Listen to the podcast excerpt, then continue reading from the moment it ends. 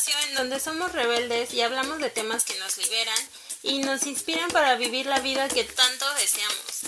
Soy Mariana Quetzal y estoy muy contenta de que me acompañes en esta nueva aventura. ¡Atrevámonos!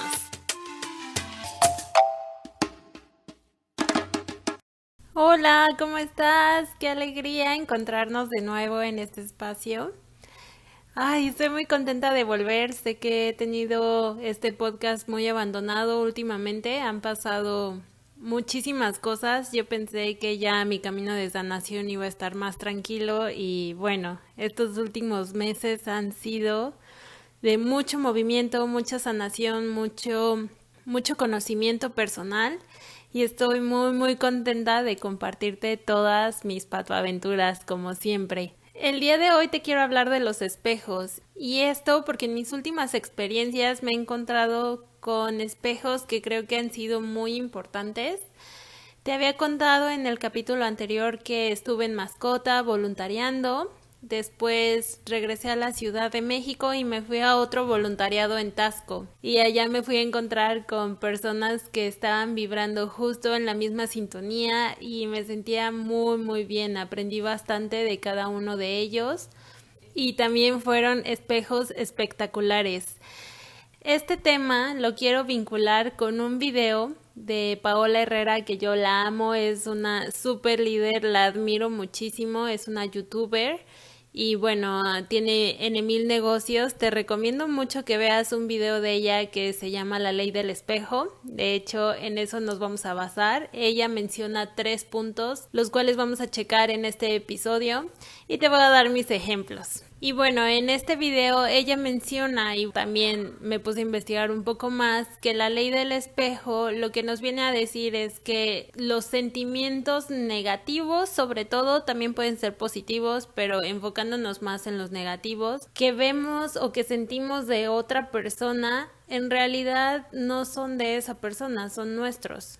Eh, están dentro de nuestro corazón y son temas que tenemos que ver qué hay ahí para sanar. Esta ley nos puede ayudar muchísimo a entender por qué está pasando esto, por qué se me está reflejando y sobre todo yo creo que esta ley es muy importante para mejorar nuestras relaciones, para ver que a veces de la persona que más cerca tenemos se nos presentan las cosas que tenemos que sanar, que aún no hemos superado o las cosas que, que criticamos mucho, que, que tenemos muchos juicios que a lo mejor sería bueno romperlos. Eh, volviendo a los tres puntos, el primer punto que Paola Herrera menciona en su video es lo que te choca, te checa.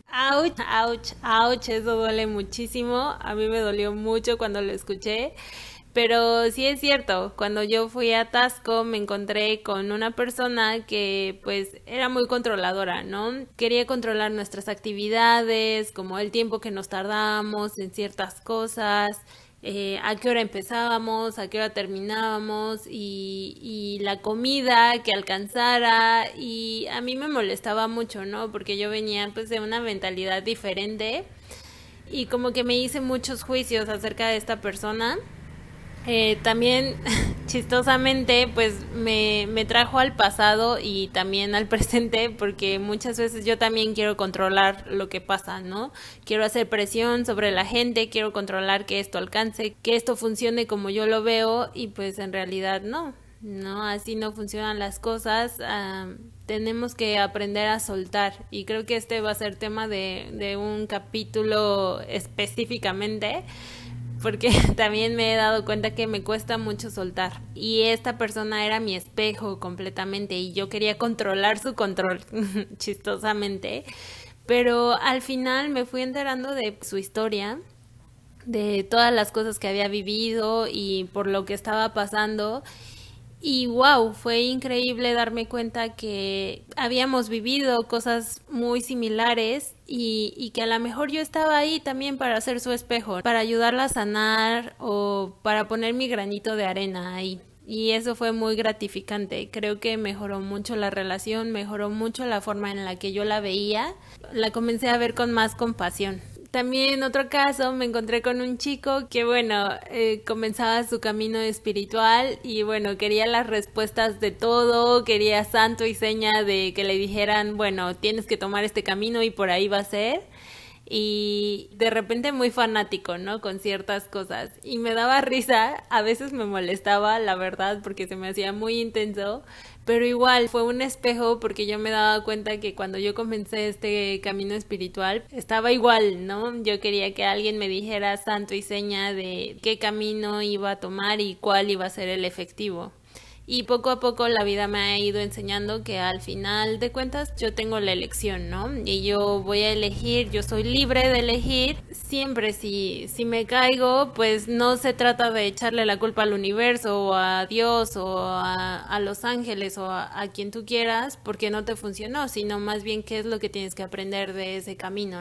Este chico me, me daba mucha ternura ver que tenía tanto ímpetu por crecer, por, por mejorar que también me recordaba mucho como yo empecé. Fue un gran espejo y lo agradezco muchísimo. Ah, y bueno, también hablando de mi expareja, este también en este tiempo me he dado cuenta que pues yo lo criticaba mucho, de que tenía mucho apego con sus papás y durante este tiempo me he dado cuenta que yo también, que siempre he hecho las cosas para pues complacer a los demás, para complacer a mis papás, para complacer a mis familiares, para cumplir las expectativas de ellos.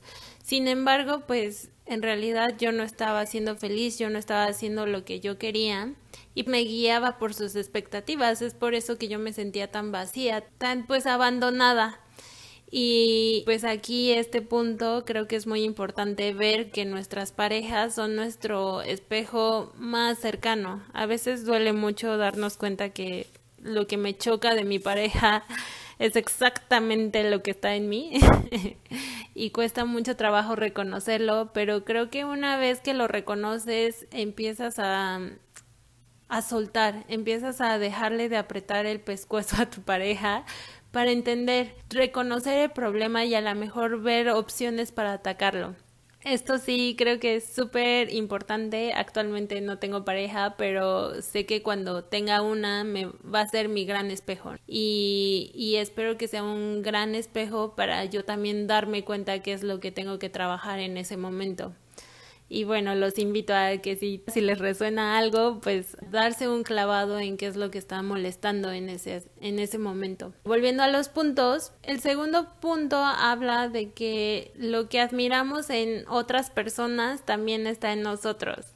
Este me encanta, me encanta, me encanta porque cuando yo lo vi yo estaba, bueno, alucinada. Yo, yo también sigo mucho a Alan por el mundo. Me encanta que viaja, que es tan libre. Y, y pues también está en mí. Me costó mucho trabajo reconocerlo, reconocer que eso era lo que mi alma estaba pidiendo sin, sin importar lo que pensaran los demás. Que si los demás piensan que sí, soy una hipiosa, que le gusta viajar y que le gusta esto y, y que no quiere estabilidad y shalala, la la la, bueno, eso es otro tema. Pero el, el, hecho de yo seguir mis sueños y reconocer que me impresiona algo de alguien porque estoy vibrando en la misma sintonía es algo espectacular, es algo padrísimo el reconocerte cómo eres y por qué se está moviendo algo dentro de tu corazón.